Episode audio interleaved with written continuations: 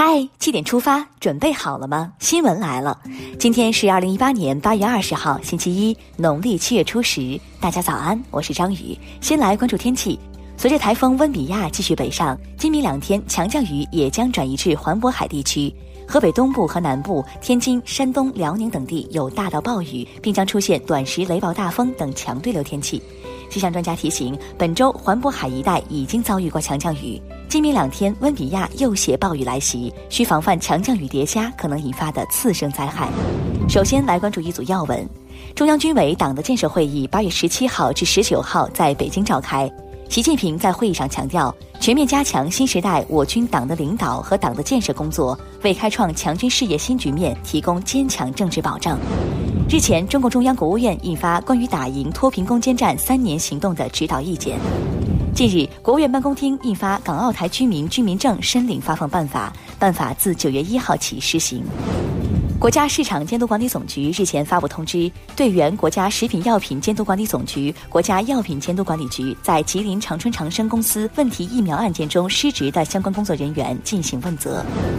二零一八到二零一九年，蓝天保卫战重点区域强化督查工作继续开展。两百个督查组按照工作方案要求，对京津冀及周边地区一百八十个县市区进行督查，发现社气环境问题三十一个。对上述问题，生态环境部已交办相关市县区人民政府依法调查处理。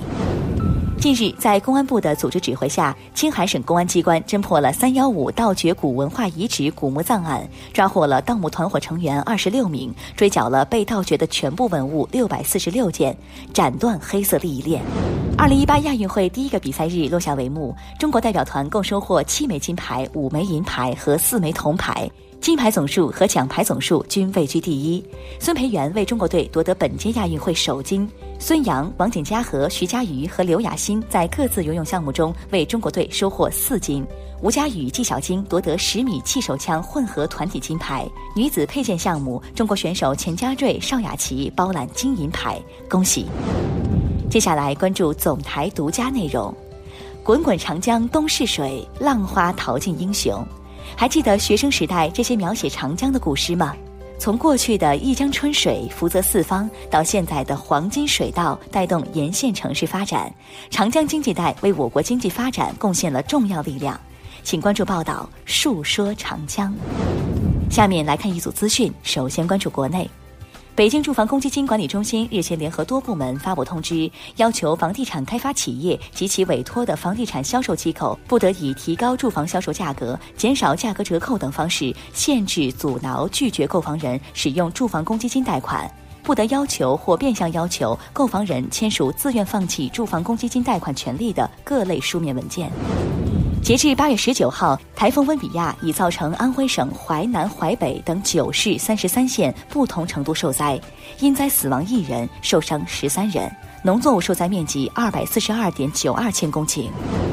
商家不接受现金支付，以后这样的行为在安徽行不通了。安徽省整治拒收人民币现金工作组已经成立。即将开展拒收人民币现金集中整治工作，维护人民币流通秩序，保护消费者正当权益。日前，江苏省宿迁市委第二巡查组在对市质监局开展巡查时发现，该单位时隔四年才发考核奖，明显有悖于常理。经调查，该单位二零一六年六月存在违规发放福利、虚开发票等问题，但是该单位并未按要求整改，而是想出歪招进行应对。目前，相关负责人已受到处分，其他人员违规领取的金补贴也已退还到位。江苏省连云港市海州区日前发生一起生猪非洲猪瘟疫情，发病六百一十五头，死亡八十八头。目前，该起疫情已得到有效控制。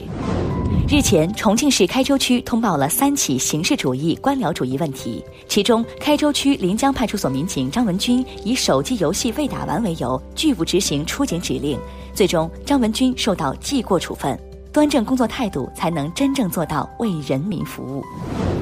近日，有媒体报道，无锡泰悦度假酒店推出两千八百九十九元一颗的天价茶叶蛋。昨天，该酒店回应称，相关报道失实，根本就没有这回事儿。接下来，把目光转向国际。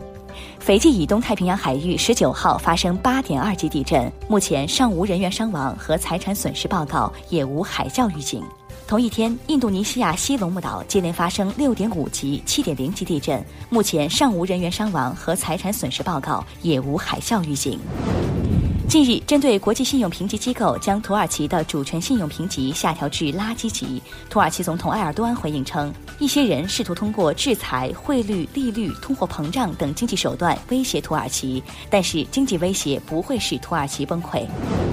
当地时间十九号，全球两百多万穆斯林开始在沙特伊斯兰教圣地麦加持续五天的朝觐活动。最后进入今天的每日一席话：万物各得其和以生，各得其养以成。二零一五年十一月三十号，习近平主席出席气候变化巴黎大会开幕式，引用“万物各得其和以生，各得其养以成”，指出中华文明历来强调天人合一，尊重自然。面向未来，中国把生态文明建设作为“十三五”规划重要内容，形成人和自然和谐发展现代化建设新格局。万物各得其和以生，各得其养以成，出自《荀子·天论》，是说自然万物的运行规律是不以人的意志为转移的，万物各自得到了和气而生成，各自得到相应的滋养而成长。好了，七点出发就到这里。咱们明天再见吧。